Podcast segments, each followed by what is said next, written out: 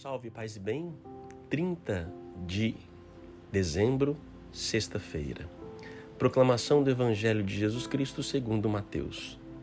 Depois que os magos partiram, o anjo do Senhor apareceu em sonho a José e lhe disse: Levanta-te, pega o menino e sua mãe e foge para o Egito.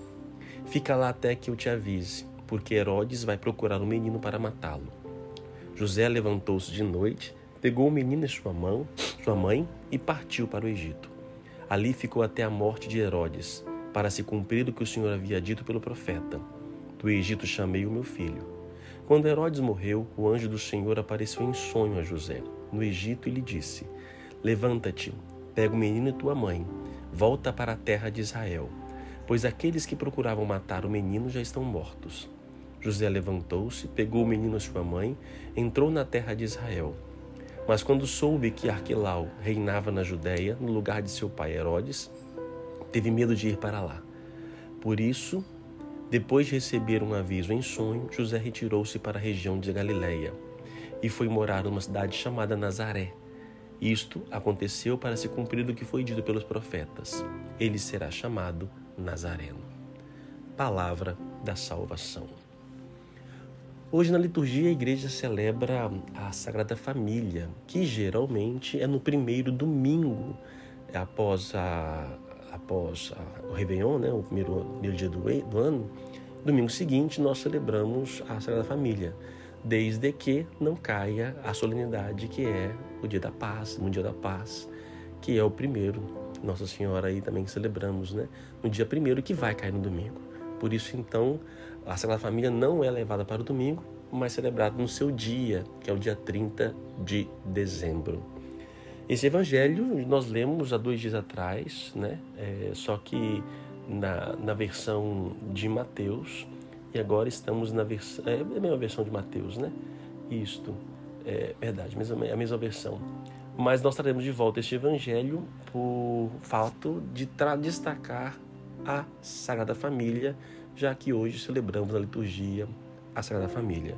Aqui nós temos o um papel importante de José, um homem observador da palavra de Deus, da lei de Deus, que conversava sempre com Deus, que norteava a sua vida a partir de Deus, que falava pelos sonhos. José, os homens, não importa a forma que Deus fale ao seu coração, se é um sonho, se é na leitura da Bíblia, se é uma música, não importa, mas que você norteie a sua família a partir da lei de Deus, da palavra de Deus. Aprenda a ouvir o que Deus tem a lhe dizer. Você recebeu a missão de, de realmente conduzir esta família.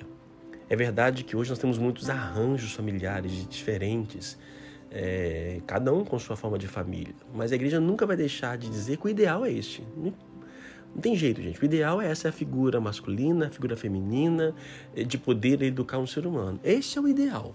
Se nós temos outros arranjos, outros formatos de vida, vamos ver a nossa vida. Que Deus nos abençoe. Mas o, as, as condições favoráveis para que um ser humano se desenvolva devemos ter essa figura masculina, feminina, não só uma figura que representa, mas que seja de fato o pai e a mãe.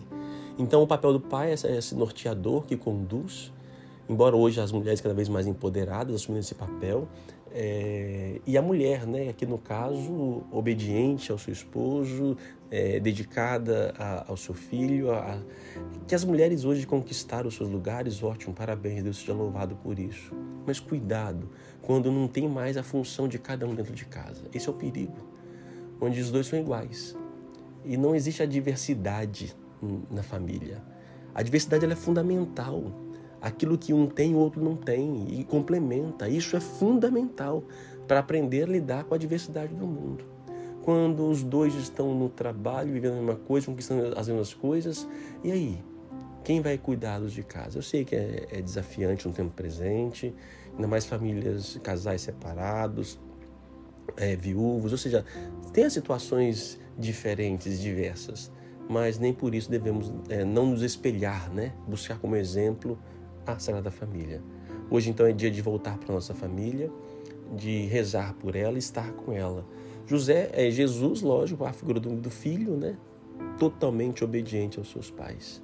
Embora era uma criança ainda, mas deixava ser levado por um pai que era muito temente a Deus. José decidir a sua vida a partir de Deus. Então, que possamos, nossas famílias, serem conduzidas também pela palavra do Senhor.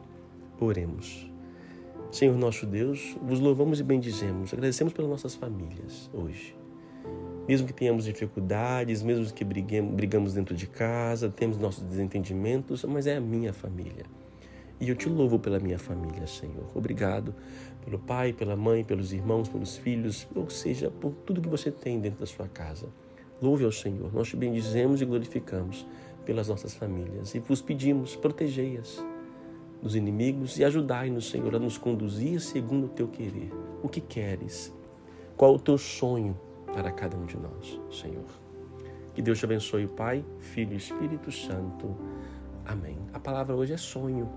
José era guiado por um sonho. E você é guiado por quem?